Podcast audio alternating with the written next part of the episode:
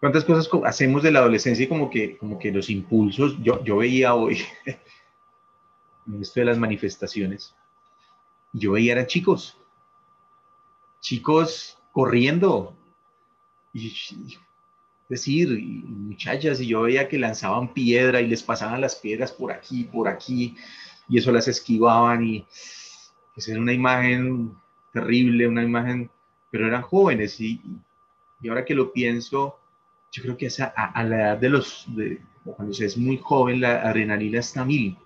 Sí, o sea, la, la, la, cantidad de sustancias que segrega el cerebro, las dopaminas son muchas y eso secuestran y de verdad enseguece. Nos enseguecemos, llama el secuestro del cerebro, porque el cerebro produce muchas sustancias. Con el tiempo deja de producir tantas, y eso lo saben muchos de los que nos están acompañando, que son expertos en neurociencia. Pero el cerebro deja de producir esas sustancias y entonces deja de invadir el cerebro. Ah, con los años, ¿no? Con la madurez, eso tiene la madurez.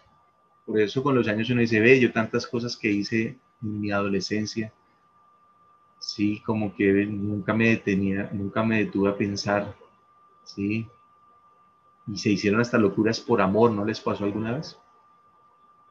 Y, saben que los, por eso se llama la carta de los enamorados. Y para mí este es un amor más del, del, del químico, más del, del desenfreno del chico que no mide las consecuencias, sino que se enfrenta al peligro. Sí, con los años uno dice, uy, yo, ya no me meto ahí, no, qué tal una pedrada, no, ni más faltaba mi familia, uno lo piensa o no, ¿sí? No, uno lo, se detiene a analizarlo, porque entonces la, la lógica, la razón empieza a, a, ganar espacio en el cerebro, el neocortes gana espacio y entonces las, la, las decisiones químicas de las emociones también pierde terreno con los años. Bueno, por eso con los años uno piensa mejor las cosas. Sin embargo, las decisiones, más que ser emocionales, perdón, más que ser racionales, son emocionales. Eso también lo habla la neurociencia. Y son emocionales. Tus decisiones son... Lo que pasa es que uno después las piensa y las razona y las justifica desde lo lógico, pero la gran mayoría de decisiones surgen del emocional. ¿Hasta ahí estamos de acuerdo? Y todo esto es esta figura número 6 la madurez de las emociones. Por eso llaman los enamorados. Y cuando uno está enamorado, uno no piensa, porque es la química, el desborde. Importante en ese momento que hacer. Pausa, serenidad. Y esto es lo que me encanta a mí de la enseñanza, de esta enseñanza. Y es que el primer nos, nos brinda actos simbólicos y actos reparadores. Bueno, saben, eh, cuando yo digo que en una orientación sale esta carta, es porque cuando tú haces una consulta te aparece. No ustedes saben que no existe por ley de causa y efecto el azar, es por algo. Ayer tenía una orientación con alguien, bueno, eh, y, me, y, pasa lo que siempre pasa, era que yo le sacaba unas cartas, unas figuras, unos arcanos al azar y, la persona me decía, no, es que mira todo lo que me dijiste, no, ya ni para qué le pregunto más. No, ya eso es. ¿Por qué? Porque es la causalidad. Y quieren que les diga una cosa, no es por casualidad que hoy todos estemos explorando esta carta. Quizás a todos de alguna manera nos deja una enseñanza. O sea, esta es la carta tuya el día de hoy. ¿Sí? ¿Y eso qué quiere decir? Entonces que todavía no he madurado emocionalmente. Yo creo que, que todos estamos aprendiendo a madurar nuestras emociones, a gestionarlas. Lo estamos aprendiendo a hacer. A entenderlas, a observarlas, a reconocerlas. ¿Y cuántos de los que están aquí, por ejemplo, por ejemplo, no sufren mucho con las indecisiones. Y se levanta uno y dice, uy, ¿qué me pongo? ¿Para dónde voy? ¿Será que me pongo esto? ¿Será que no? Y se queda uno en esa indecisión, ¿no? No sé, quizás algunos de los que están acá. Y por ahí si es Géminis, peor, porque este es, el, este es el, la carta de los geminianos, el mejor signo del zodíaco que pueda haber. No hay otro mejor que Géminis. Bueno.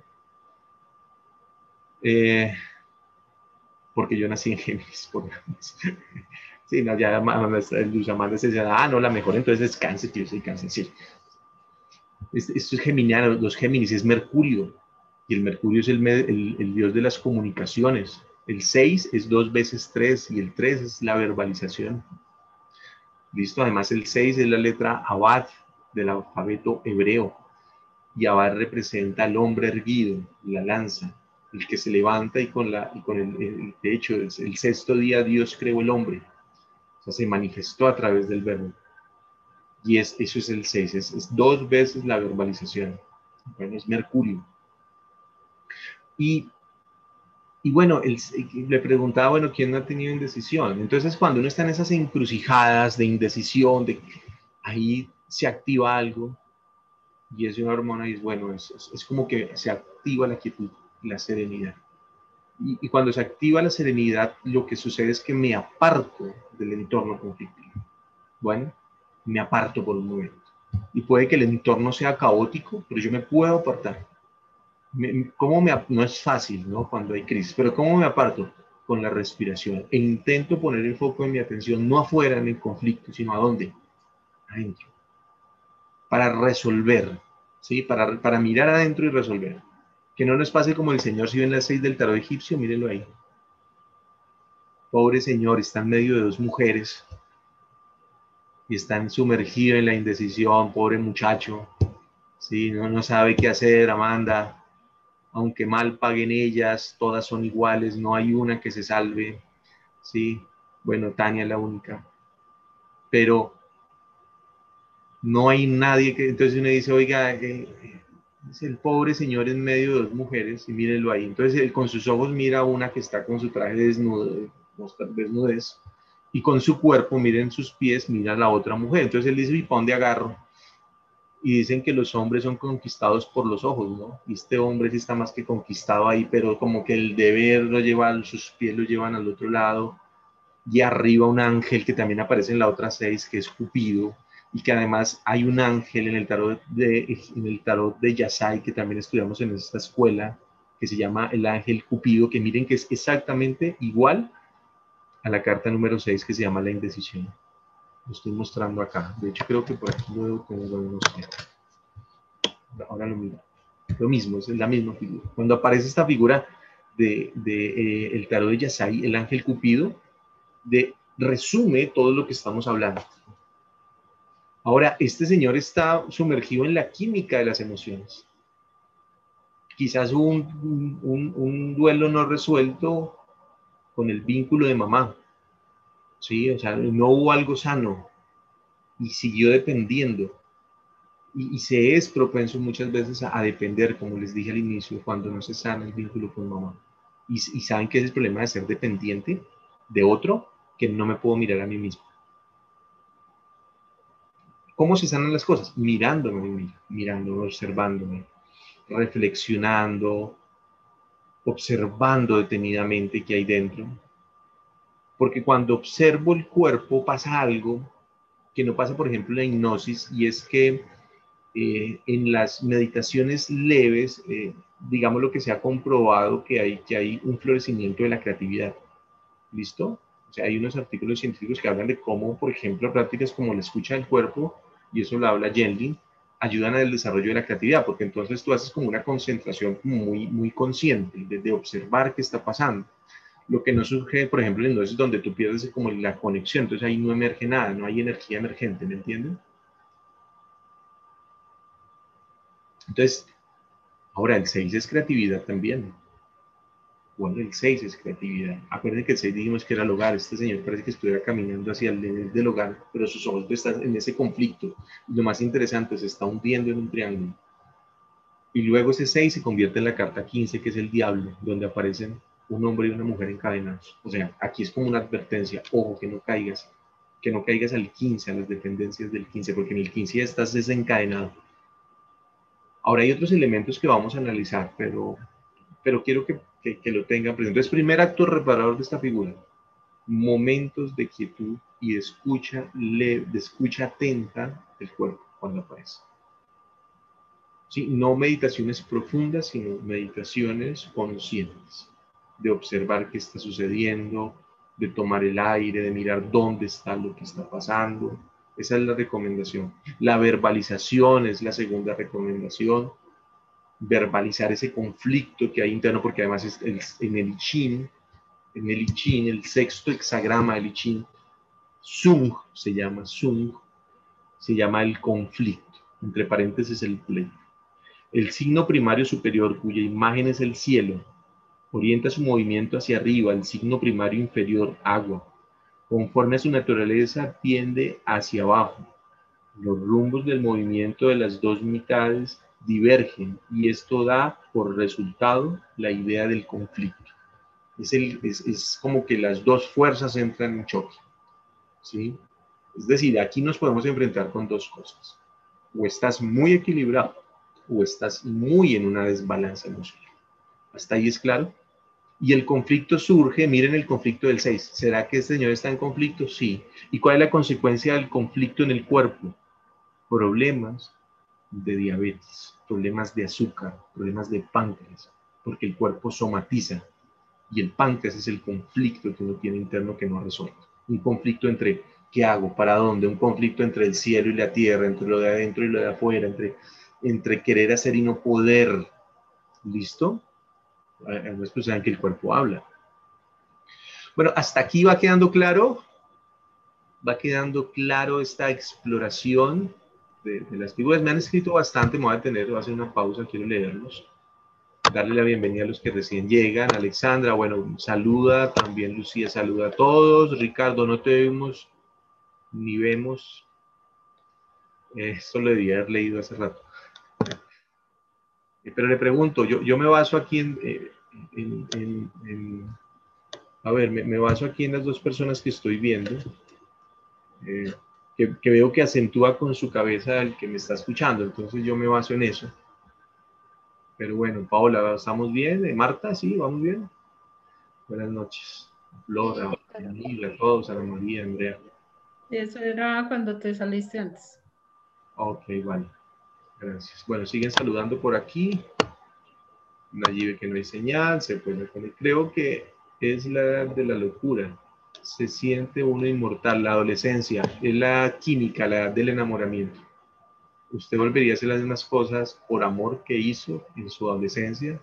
Uy, me fui de la casa. Algunos dirían, no, yo como que hice. Y todo el mundo le dice, ojo, pero la persona no puede ser consciente, es lo que le pasa a un adicto. Y es que como está tan dependiente de los demás, no se puede ver a sí mismo. Y todo el mundo le dice, mira, es que no ves que te están haciendo daño no es que no te conviene, pero es que químicamente no se puede ver porque está su, su cerebro, su, energía en la dependencia. Y eso es lo que sucede. Entonces, esa pues, pero también tiene eso algo de positivo, ¿no? Una sabrosa también. Y está, no le pasa a uno nada. Yo creo que, yo creo que sí, pasan, siempre pasan cosas negativas, pero, pero yo veía a esos chicos corriendo terrible, pero afortunadamente pues, no vi nada negativo sí, corrían, se reían, lloraban. Yo creo que ni sabían por qué, por qué estaban protestando. Pero bueno, sí, seguro, así es, ¿no? Así es. Funciona así en todo lado, ¿o no, Citlali? Sí, funciona. Uno hace una encuesta, bueno, ¿y tú por qué protestas? Por, bueno, ¿para qué? Pero es la edad, es, es el impulso. Y yo creo que, que, deberíamos hacer grandes esfuerzos por, por seguir generando esa fuerza. El problema es que nos vamos marchitando y nos vamos apagando, ¿sí? Con los años, porque el químico, el cerebro deja de producir, pero tampoco le damos alimento al cerebro. ¿Y saben qué? Aquí con esto llegamos a algo importante. El chakra del arcano 6 es el chakra básico, el chakra raíz. Y el chakra raíz es el que te conecta con la tierra y el mejor alimento es el que produce la tierra, las semillas y demás. Entonces, un desorden en ese chakra, en parte un desorden eh, con la alimentación. ¿Listo? ¿Y por qué eso? Porque miren que en lo que deriva ese conflicto de ese hombre es como que para dónde voy puede estar propenso a caer en la carta 15, que es el diablo las pasiones. O sea, el no adecuado manejo de su energía, de su energía sexual. Bueno, de la que nosotros no, realmente no hablamos mucho eh, dentro de la escuela, creo que es muy relevante hacerlo, pero es que en ese chakra, ahí habita una energía que se llama la energía kundalini, que, entre otras cosas,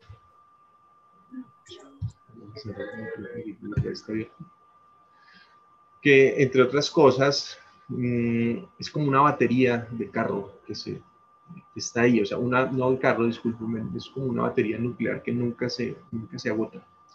Entonces está ahí en esa área, específicamente en el perineo, ahí eh, está una, una fuente de energía inagotable que tú puedes tomar cuando te sientes agotado. Eh, el agotamiento está muy asociado con la depresión, la tristeza y todos estos sentimientos. O sea, cuando alguien es diagnosticado con depresión, pues en realidad energéticamente lo que interpretamos es que está energéticamente muy bajo.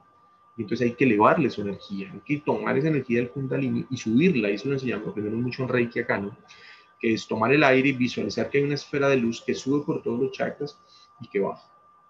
Y hacer esa respiración. Tomar. Y de hecho, en Reiki no solo imaginamos, sino que frotamos las manos y acompañamos el proceso con las manos subiendo y bajando. Y eso hace que la energía corporal se eleve. De hecho, puedes eso sumar como que, como que cuando haces esto, realmente la energía sube por la espalda y baja por la parte de Se llama la órbita microcosmos. Sube por la espalda y baja por dentro. Entonces yo creo que con el 6 hay que hacer algo para recomponer el chakra básico. Listo, los que son reikistas de Karuna, rama, acuérdense que rama ayuda a eso, el símbolo rama. Entonces, pero es, tomar ese chakra, es hacernos conscientes de, la tierra, mejorar la alimentación y cuando uno mejora la alimentación, le da semillas al cerebro pues el mismo cerebro empieza a producir más sustancias y entonces no entramos en esos letardos donde no hay creatividad. Y como que, vuelvo y repito, nos marchitamos siendo muy, muy, muy jóvenes, ¿no? Nos marchitamos. Hay personas que se marchitan y dicen, yo, estoy viejo, yo ya, ¿sí? No, yo ya tengo ya, ya con 50 años ya no, ya estoy esperando mi pensión. Y, y bueno, sí, o sea, yo, yo admiro a, a mi gran amiga, algunos ya han escuchado tanto de ella, de Sandalia y no me cansaré, hay personas que yo admiro, a ella las admiro mucho. Una mujer de 80 y tal vez 5, 86 años, perdió a su hijo y lo único que ella decía es, necesito replantear mis proyectos de vida. Perdí a mi, perdí a mi hijo y necesito replantear, necesito un tiempo para mirar hacia dónde voy a ir. Un, un año antes me había sentado yo con ella a hablar y, recuerdo que me decía, eh, Ricardo, quiero hacer muchos proyectos, tengo estos proyectos contigo, quiero hacer esto, quiero llevar a Colombia estos, estos, Y desarrollamos uno muy interesante con su hijo. Pero, pero a sus 84, 85 años cuando nos sentamos a hablar, su vida era en torno a los proyectos. ¿sí? Yo no sé cuántas personas conocemos que a los 85, 86 años su vida esté enfocada en, en hacer. ¿sí? Yo creo que hay personas que a los, a los 60, 70, ya, ya no tienen proyectos. Y, y, eso, eso de alguna manera habla de la forma en que alimentaste el vínculo con la tierra, el alimento, la, corporalidad, la energía. Y la invitación siempre de esa que ustedes como que se ocupen de esa parte. Y tiene que ver con la carta 6, tiene mucho que ver, muchísimo, muchísimo. Repito, si te sale en una orientación o, bueno, tómalo, yo, no sé tarot, pero pues la vida me puso hoy aquí, tómalo como que hoy es como que el mensaje por causalidad de lo que te toca. Y, y entonces hay que, el, el, segundo acto reparador es subir la energía de ese centro de luz, reconectar con la alimentación, reconectar con la tierra, hacer ejercicios de enraizamiento, o sea, como que me, me anclo a la tierra, porque pertenezco, porque acuérdense que el hijo cuando en los primeros años tiene un buen vínculo con mamá, siente que pertenece a un lugar. ¿Sí? Y, pero, pero, ¿cómo, ojo, pero cómo es esa pertenencia? Muchas veces también se crea el desorden cuando el hijo siente que para pertenecer tiene que satisfacer al otro. Miren esto, para pertenecer tengo que darle, tengo como que las emociones del otro dependen de mí. Y, ahí, y, creo que eso es una forma de violencia y de generar culpas. Bueno, y entonces el niño pertenece a partir de la culpa. Se siente culpable, hace cosas por otro, entonces el otro lo acepta y entonces pertenece. Yo les conté aquí el ejemplo hace muy poco de una eh, tía medio lejana de, de, mi hija, que no la encontramos, y le decía a mi hija, dame un abrazo, o es que ya no me quiere.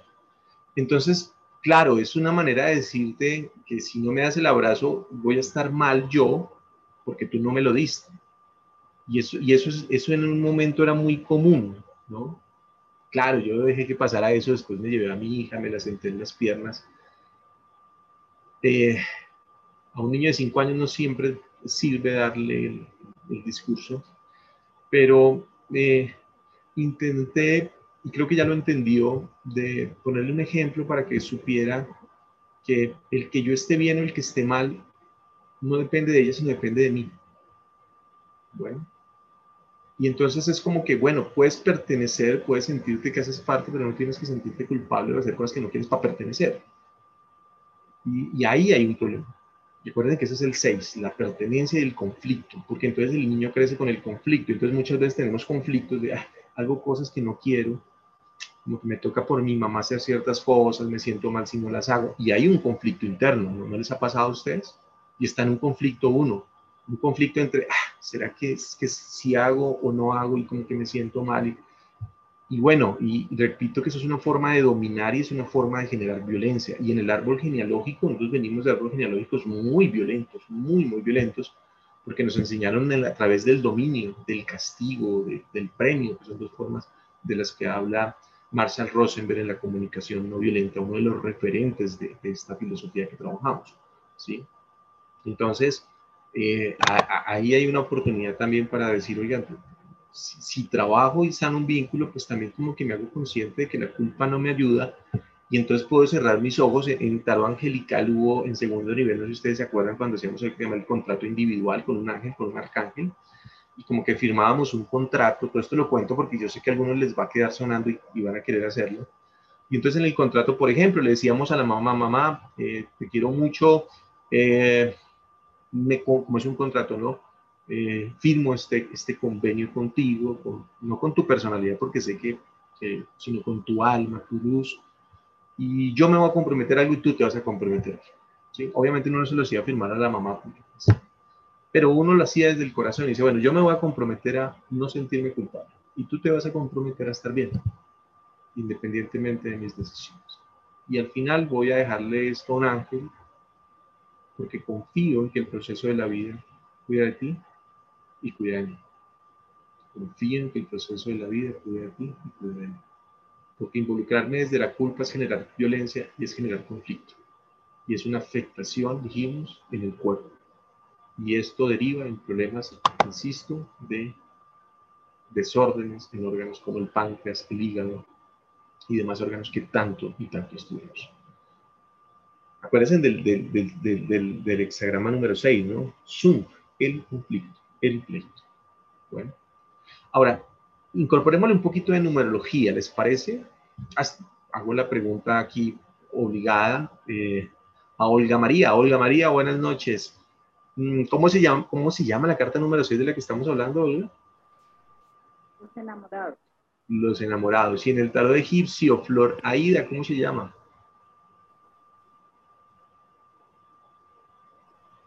Anita, ayúdale, por favor. Buenas noches, un abrazo grande. Eh, la, del tarot egipcio, ¿cómo se llama? Giral, yo, la indecisión. Anita, Anita, Anita, ya vamos con Ana. Tranquila que a ti te tengo, Ana, Ana María, una más, más, más dura, tranquila. Me ganaron, me ganaron. sí, bueno, sí, no, te ganaron. Eh, Ana María, salve usted la patria. ¿En el tarot egipcio cómo se llama la carta? Qué vergüenza, no, no veía quién. Eh, la indecisión. La indecisión, perfecto. La indecisión. Bueno, a ver, eh, Andrea, ayúdame. Acto reparador para sanar el cuerpo, uno de los que hemos dado como tres o cuatro, de los que tienen que ver con la carta número seis, cuando aparece. Em, bueno, apunté tanto. Eh, acto reparador, madurar las emociones, hacerse cargo de esas emociones que uno siente que no han madurado. Reparador, bueno, tendríamos que hacer una acción reparadora para, para madurar. Habría que pensarlo, habría que decir, bueno. el vínculo con la mamá. Claro, pues o sea, la pregunta sería, ¿qué puedo hacer para, para sanar ese vínculo con mamá? O sea, hay toda una gama de trabajo, una gama. Por ejemplo, el Reiki trabajamos mucho en la parte izquierda del cuerpo, las meditaciones con mamá.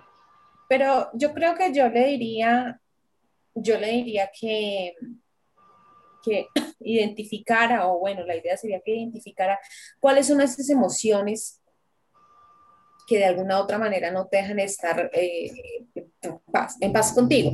Yo hago el tarot de los ángeles y casualmente ya lo había pensado que se, se me relacionaban esas cartas y la que tú sacaste le salió que día una chica.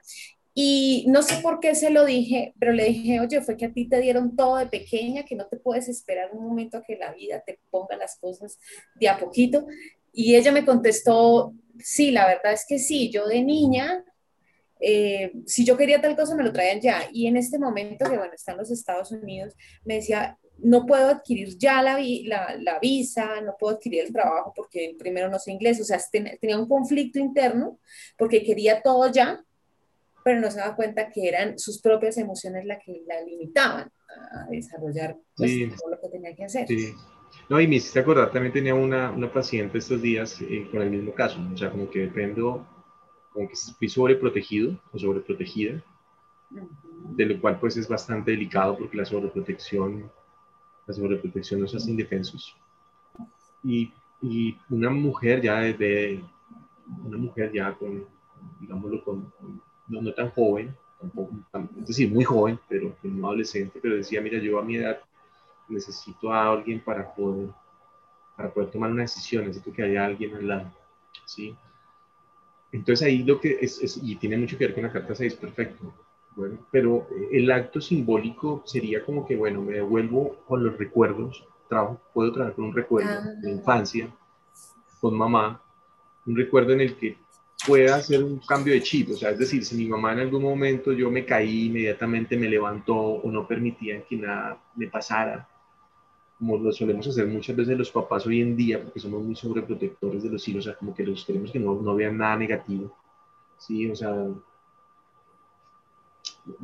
les pido por favor, ténganme un poquito de paciencia, yo, yo estoy últimamente poniendo mucho lo personal, ojalá no resulte incómodo, pero vuelvo a mi eh, estaba jugando con un, car un carroncito y pues ella, el carroncito no volaba, entonces ella dijo, no, yo lo, estaba preocupada por su bienestar y pues lo dejó allá en una matera.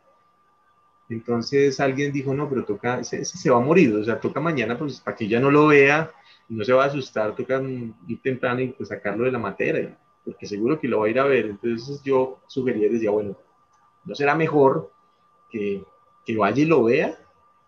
Porque bueno, esa es la vida, o sea, es bueno que pierda un cucarrón, ¿sí? O sea, que empiece con un cucarrón, porque entonces el día que fallezca un ser querido, ¿cómo lo va a afrontar?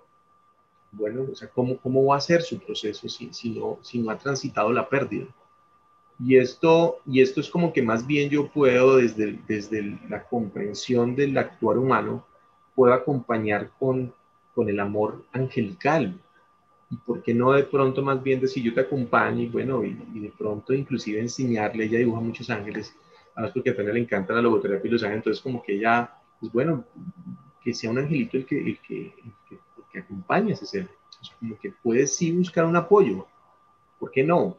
Bueno, o sea, sin salirse de la realidad. Y eso, esos, esos son actos, eh, Andrea, actos.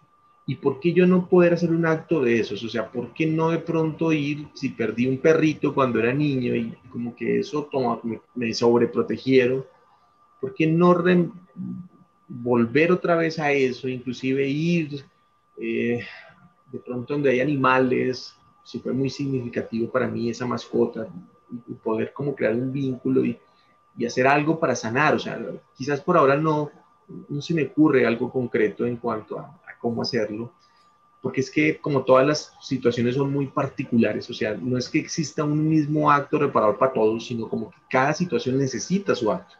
Pero si a mí la persona en la orientación me, me, me expresa que de niña, por ejemplo, o de niño, nunca lo dejaban subir a, algo alto porque sentía que se, se, podía caer, pues qué buen acto reparador es, váyase a un lugar que sea muy alto y no tiene que irse hasta la cima, pero que aunque venza eh, un poco ese miedo y ojalá al parque donde no te dejaban subir, ojalá al que te pegues ese viaje a ese lugar.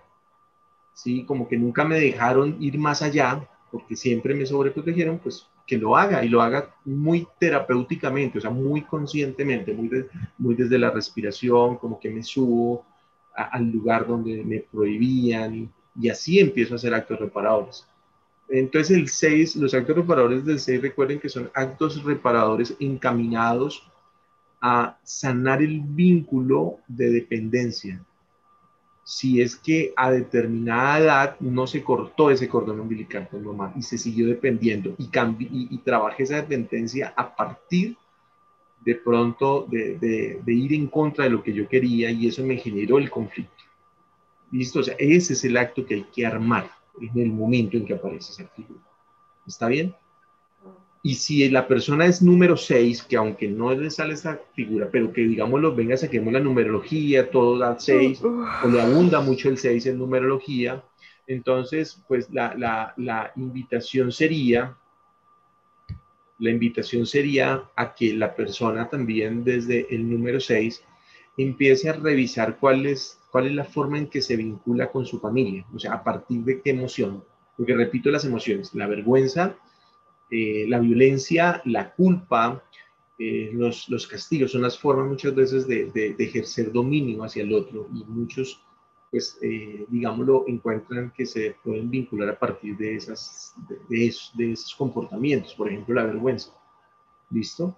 Y es que el 6 tiene, si ustedes se dan cuenta, tiene como una connotación un poco de esa indecisión, del enamoramiento, del deseo. ¿sí? Tiene que tiene un poco esa figura, esto. Entonces también cuando nos hablan de deseo, lo primero que nos enseñan es a negar, a negar que existe el deseo y, como que entramos en ese conflicto. Y para muchas personas eh, en su vida es un conflicto muy fuerte entre el deseo, entre el deber ser y, entre lo que dicta la normatividad. Entonces hay que ver ese deseo hasta dónde se ha reprimido, porque puede eso derivar en impotencia sexual. Bueno, pues el cuerpo habla, puede derivar una persona en que no puede tener una relación sexual plena. ¿Por qué? Porque vivió en un conflicto, vivió en un conflicto en el que hubo una negación, en el que hubo una culpa muy grande. ¿Sí? Y esto, pues, empieza en la infancia, cuando se le dice al niño no se toque ahí o se le cambia el nombre un poco de, sus partes íntimas y no se le enseña, digámoslo, a reconocer. ¿Sí? Porque, bueno, es, un tema que no es tan fácil muchas veces abordar. Y tiene que ver con esta figura, sí, tiene que ver muchísimo. Y yo creería que de ahí derivan muchísimos conflictos, muchísimos. Eh, en últimas, la mala administración de la energía, cuando se es adulto, la mala administración de la energía sexual. Bueno, y con el 6 no es que, con el 6 como que estás propenso a, ¿me entienden? Y con el 6, ¿qué hay que hacer? Pues hay que madurar, porque ¿qué más? O sea, pues algún día hay que madurar. Por eso la carta 6 es seguida por el carro, el arcano 7 del tarot y el carro es un joven, ya no es un adolescente, es, un hombre ya un poco más, maduro que va en un carro y deja atrás una ciudad, se llama el carro. ¿Y qué significa dejar la ciudad? Se desprendió, formó, o sea, se fue, salió de su casa. Pasó a otro nivel. Dejó de ser adolescente, ¿no? Señora. Pasó a otro nivel. Claro, dejó de ser adolescente. Yo creo que eso es como el paso más grande para una persona cuando sale de su casa o no por eso es tan difícil cuando alguien tiene que regresar a su hogar de infancia con sus padres. Es tan complicado, porque de alguna manera es como que vuelve otra vez a aflorar esto. Entonces el 7 rompió y salió. Salió. Por eso a mí me encanta el acto reparador también del 7, que es el, el ir. Ahora, hay que preguntarse qué hay ahí que sigo estando con mis padres, aun cuando mi edad ya está, ya, ya como que pase la edad. ¿sí? un poquito a los 50 años, a los 60, porque era que te estoy con los papás. Bueno, o sea, ¿qué hay ahí? O sea, ¿qué hay ahí? O sea, ¿por qué? Porque no es casualidad, o sea, que no es nada. Ahora también uno se rompe la cabeza pensando, ¿no? les ha pasado? Dice, oiga, pero ¿qué estoy haciendo? ¿Y qué? Y, y entonces le hablan de psicogenealogía y bueno, ¿y qué acto? Ahí es donde creo que coincido con Andrea, observar, observar atentamente, observar desde el corazón, desde el alma, desde el perdón, porque y, no sé si, si sea mucha información. Hay una cosa de la carta 6 que a mí me, parece que es genial, ya le doy la, palabra a Natalia, de la que no hablé. Y es que hay un cuadro de Adán y Eva, ¿sí lo ven? Miren, está Adán y Eva, está el, cuadro, ¿no? Está la serpiente, están las, eh, el fruto prohibido, está el ángel que se aparece, que se les revela. Y a mí esta imagen, bueno, eh, esto, esto lo podemos hablar desde varios lados. Primero, Wat, que era la, la, la, palabra, la sexta letra hebrea del alfabeto hebreo, que ustedes la ven aquí, ¿sí la ven? Aquí al lado del 6 en el, la señal del tarot egipcio, mirenla. Eh, representa un hombre erguido, ¿sí? Un hombre de pie. Mm, y se dice que, que, que, es la representación inclusive de Jesús. ¿no? Mm, cuando se dice en el sexto día que Dios creó al hombre, pues se dice que creó a Adán. Bueno, Adán, y de Adán salió, sacó a Eva, ¿no? Una historia un poco compleja de entender.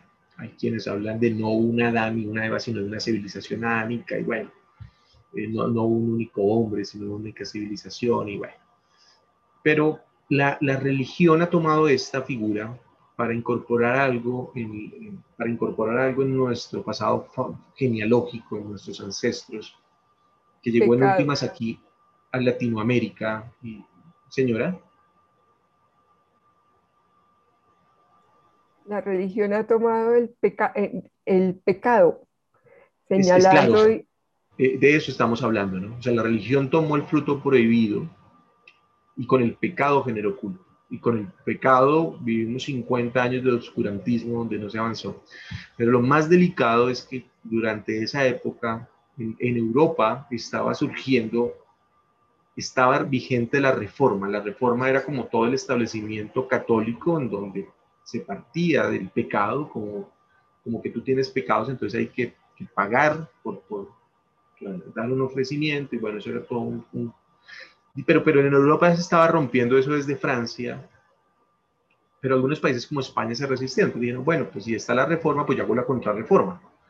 Sí, eh, pero ellos, ellos no, ellos, ellos dijeron, no, pues estamos en plena conquista, llevemos la reforma. Entonces aquí que nos llegó, nos llegó la reforma pura. Y con la reforma llegó, llegó el rompimiento y, y vino la autoridad y vino el poder, vino el dominio del español. Y miren que estamos hablando de la dominación, estamos hablando en últimas del discurso, si ustedes se dan cuenta, casi que ha girado en torno a que cuando hay una relación de autoridad, de, de, de del que domina y el dominado, pues ahí surge la violencia, ¿sí?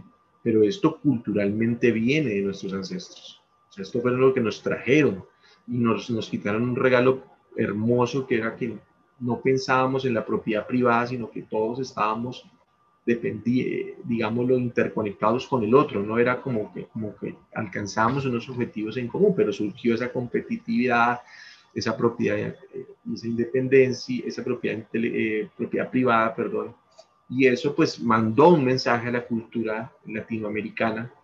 Y entonces avanzamos con la culpa, con la vergüenza, con la doblegación, y uno dice, bueno, pues eso fue hace 200 años. 200 años son qué? ¿Cuántas generaciones atrás? Pero hace 50, 80, 100 años, en nuestros bisabuelos, tatarabuelos, abuelos, diría yo, todavía está muy marcado eso, ¿no?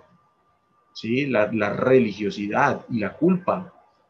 Y entonces la culpa es un paradigma que viene de la religiosidad. Y entonces el paradigma te decía a ti, porque hay varios tipos de paradigmas, ¿no? El paradigma social, paradigma de género, paradigma religioso, pero un paradigma religioso era que si tú te portabas bien, te portabas mal, te ibas para el infierno, y te portabas bien, te ibas para el purgatorio. Yo me acuerdo que mi abuela me, me mostraba los cuadros del purgatorio, ella todavía tiene sus cuadros.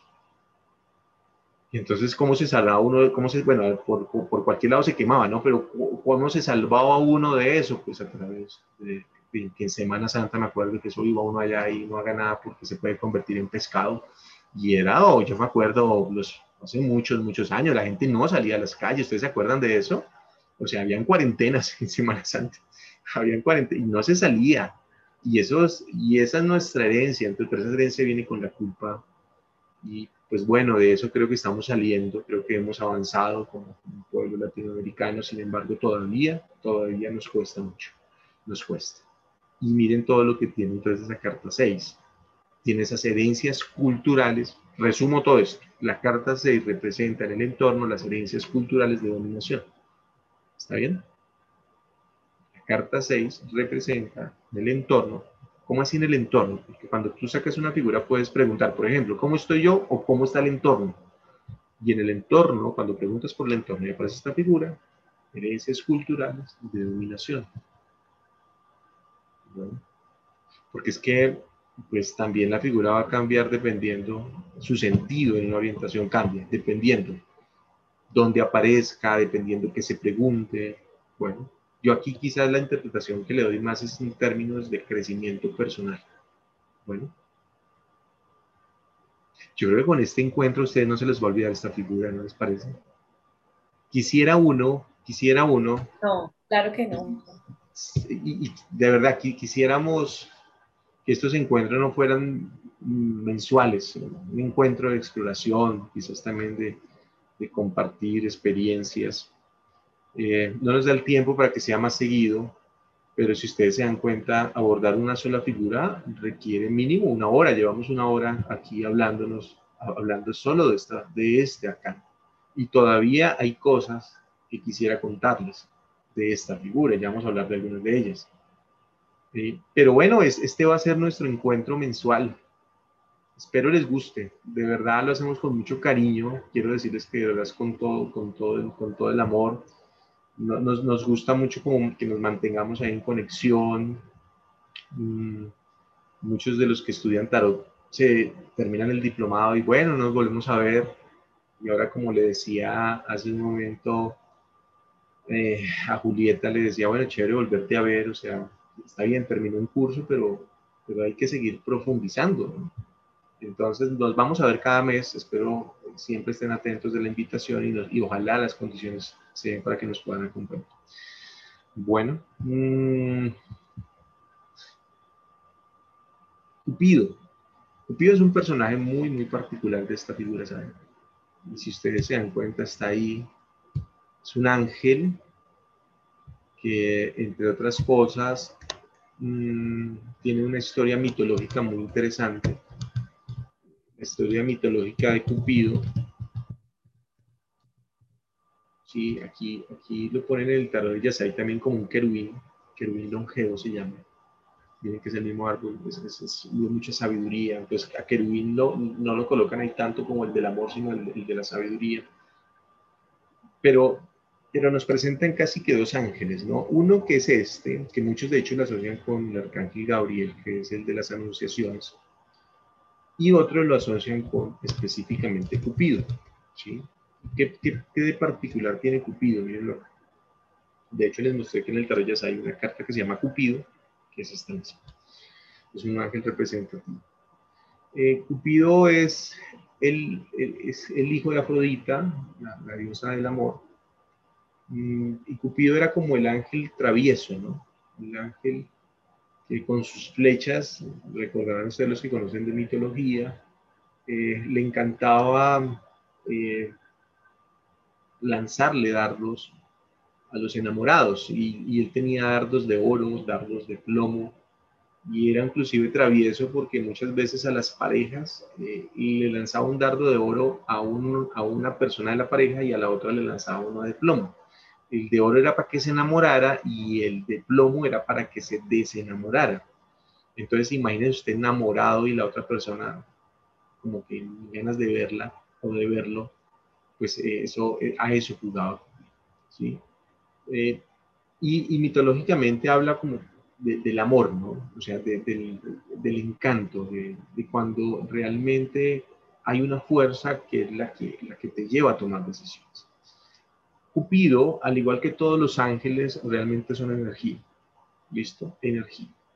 O sea, cuando tú hablas del arcángel Miguel, uno se imagina una figura, hay algunas referencias del Talmud y algunos textos del Antiguo Testamento, sobre todo de Enoch, donde se, se hablan de los ángeles como seres lumínicos, como seres de luz, inclusive algunos que los mencionan como seres no muy agradables, como si fueran fuego, como si fueran llama, una llama que quema, muy intensa. Eh, y bueno, con el tiempo la, la, la, misma angelología y algunas corrientes los fueron transformándose en figuras humanas, beltas, bellas, pero, pero en realidad son luz, o sea, son energía, ¿sí? Y Cupido es una energía, pero es una energía muy particular, es una energía del enamoramiento, del, del que tú veas a alguien y te, y te enamoras. Es el amor a primera vista y esto pues es muy como el de las primeras veces que uno ve a alguien, el encanto físico, el encuentro. Eh, siempre molestamos en la escuela y decimos que eso pasa solamente conociendo la familia del otro. Alguien puede decir, ah, yo hubiera, hubiera conocido la familia de quien me enamoré, a ver si me hubiera desenamorado rápido. Pero, pero bueno, sí, ya cuando uno conoce la familia le pasa el encanto. Pero el, y Cupido es el amor a primera vista, ¿no? Pero es casual que uno se enamore a primera vista de alguien y que termine entablando una relación, una familia. Yo creo que eso es psicogenealogía. Yo creo que uno se podría explicar desde la biología primero como que biológicamente buscamos personas que, tengan unas condiciones hormonales para, para, reproducir, en el caso del hombre y la mujer, la mujer también busca en el hombre como esa parte, eso creo que es lo primero que se activa, pero en realidad, en realidad sí creo que, que ahí hay una, una fuerza, una energía muy de la familia, ¿no? O sea, como que nosotros no elegimos la pareja, porque creo que tampoco es como muy casual que tú preciso elegiste una pareja que preciso se apareció al vínculo que tu mamá tenía con tu papá y te conseguiste uno igual. O sea, como que mejor dicho, dice, oiga, ¿qué hubo ahí a primera vista? Como que vi y conecté con su energía. También desde la psicogenealogía del cuerpo se explica que nosotros, nuestro cuerpo eh, en su forma, en su en lo esbelto, en lo delgado, en las características del rostro, expresan nuestra historia, nuestra historia familiar. Y eso lo creo así, o sea, yo creo que nuestra historia cultural está en nuestros rasgos físicos. Si no, miren ustedes cómo cambian los rasgos físicos de las personas de un país a otro, de una ciudad a otra, ¿no? Sí, como que ahí hay una psicogenealogía corporal y eso se percibe en el aroma y una persona realmente no es que, no es que yo me enamore sino me enamoro de su, de su esencia, es, esa energía es esencia. Pero es, es, es la familia tomando decisiones en la psicogenealogía todo. Bueno, por eso Cupido, desde mi, desde mi experiencia, desde mi exploración e investigación, la, lo he encontrado como la energía del enamoramiento familiar.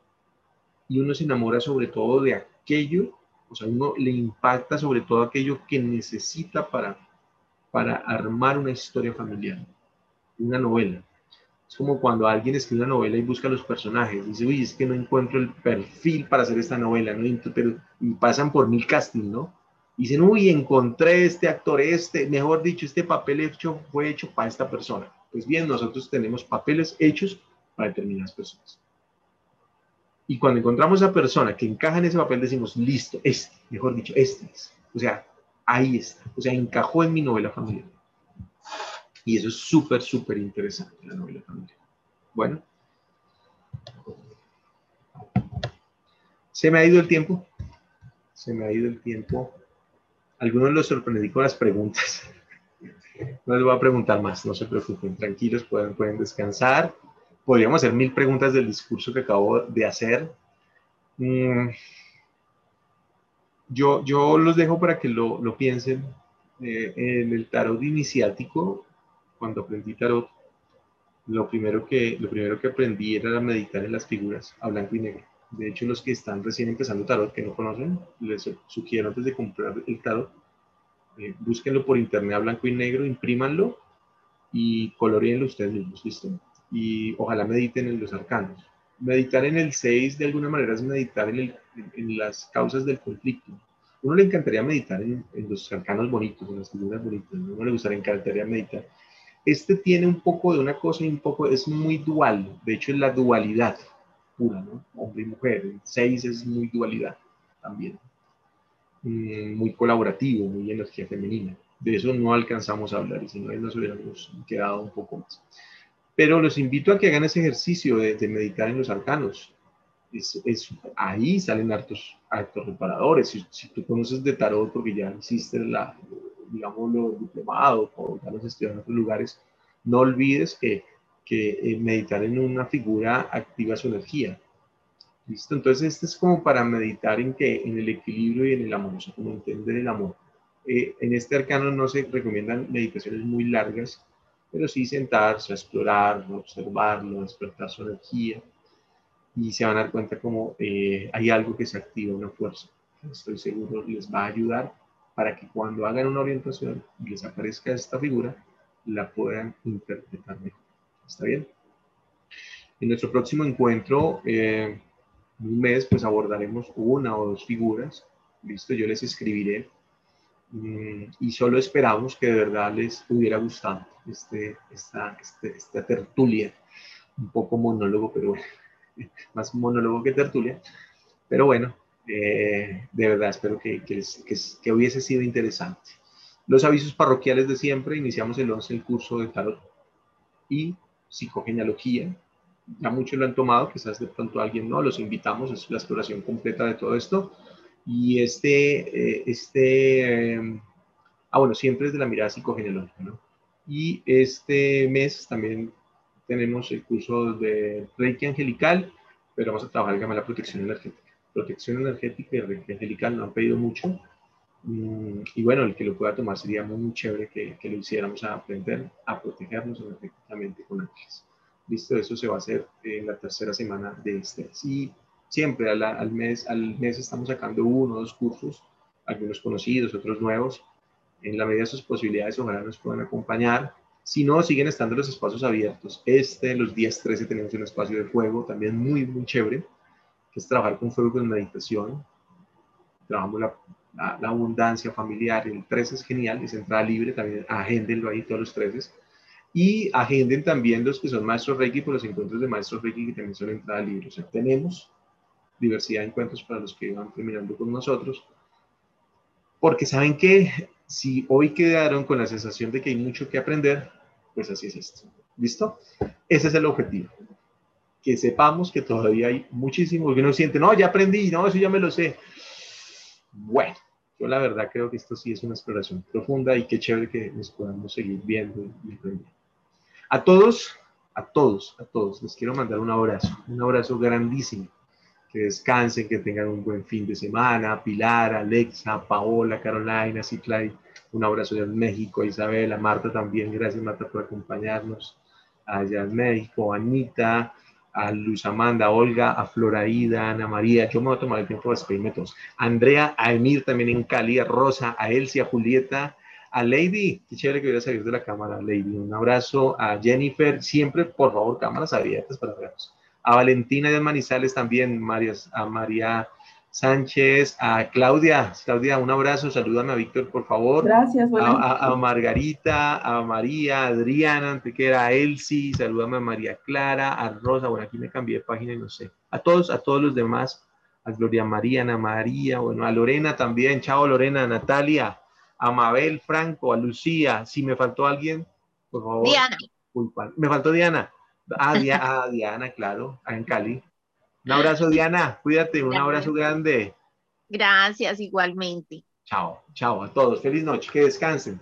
Nos vemos. Muchas gracias. Ricardo, gracias. Con el mayor Muchas los- gracias. Muy Con bueno, muy bueno. gusto. Espero que les haya Gracias. gustado. Un abrazo enorme. Gracias, feliz noche. Gracias, todos. feliz noche. Chao, feliz